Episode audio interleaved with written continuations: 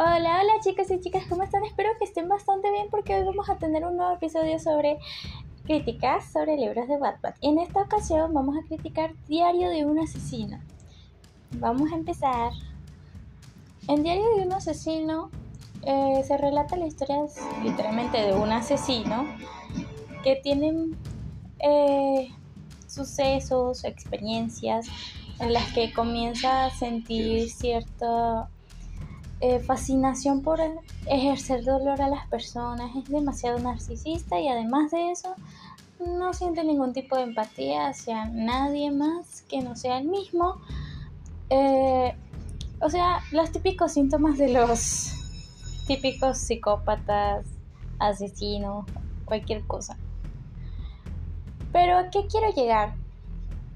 Este, esta historia me trae muchas cosas o sea, que son, vaya, me encanta al mismo tiempo porque nos están dando la perspectiva de un asesino que a pesar de que ha tenido experiencias y todo eso, nos profundiza cómo se siente, cómo es la situación realmente.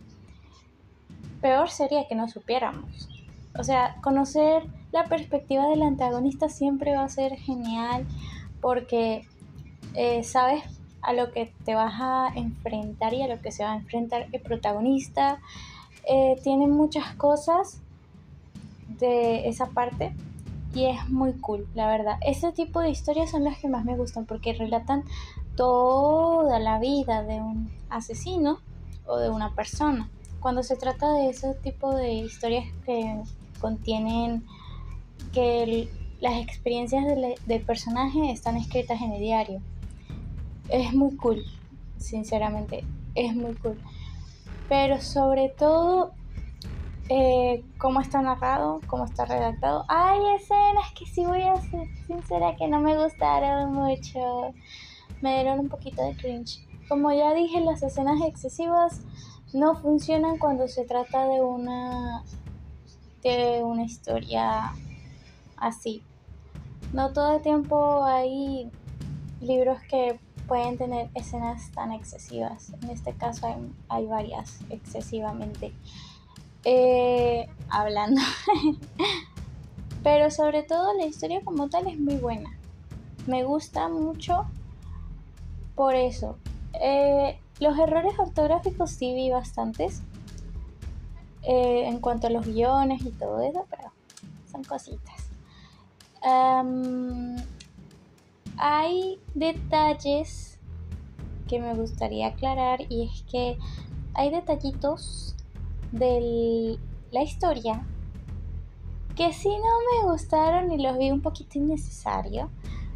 Eh, por lo menos en el caso de la, como dije ya anteriormente, las escenas de sección. No vi, no entendí mucho eh, porque se tenía que incluir una escena de la psicóloga con, el asesino y la escena de ellos erótica no, no me pareció muy adecuado. Si se quiere tomar la historia como algo chill y además como algo más 18 para que la gente pueda consumir de eso o solamente o simplemente hacerlo como un entretenimiento, bueno, está bien. Pero si quieres darle un mensaje a la gente a través de tus libros, no puedes tomar ese camino, porque ese camino no es el bueno. Sinceramente, tienes que profundizar más cosas en cuanto a por qué el asesino toma a estas víctimas, por qué el asesino es así, eh, qué otras cosas hacen que este güey se volvió así, ¿por qué? ¿Por qué nació con esto? ¿Por qué tiene esto? ¿Cómo, cómo fue causado su, su, su trastorno a través de los años, en su infancia? ¿Cómo era su infancia? Y eh, incluir escenas de sexo a veces en estas historias son muy malas. No digo que la, que la historia en general sea mala, sino que hay ciertas escenas que no me gustaron mucho y ya expliqué cuáles son. Eh, la historia es un poco corta, no es tan larga como pensé.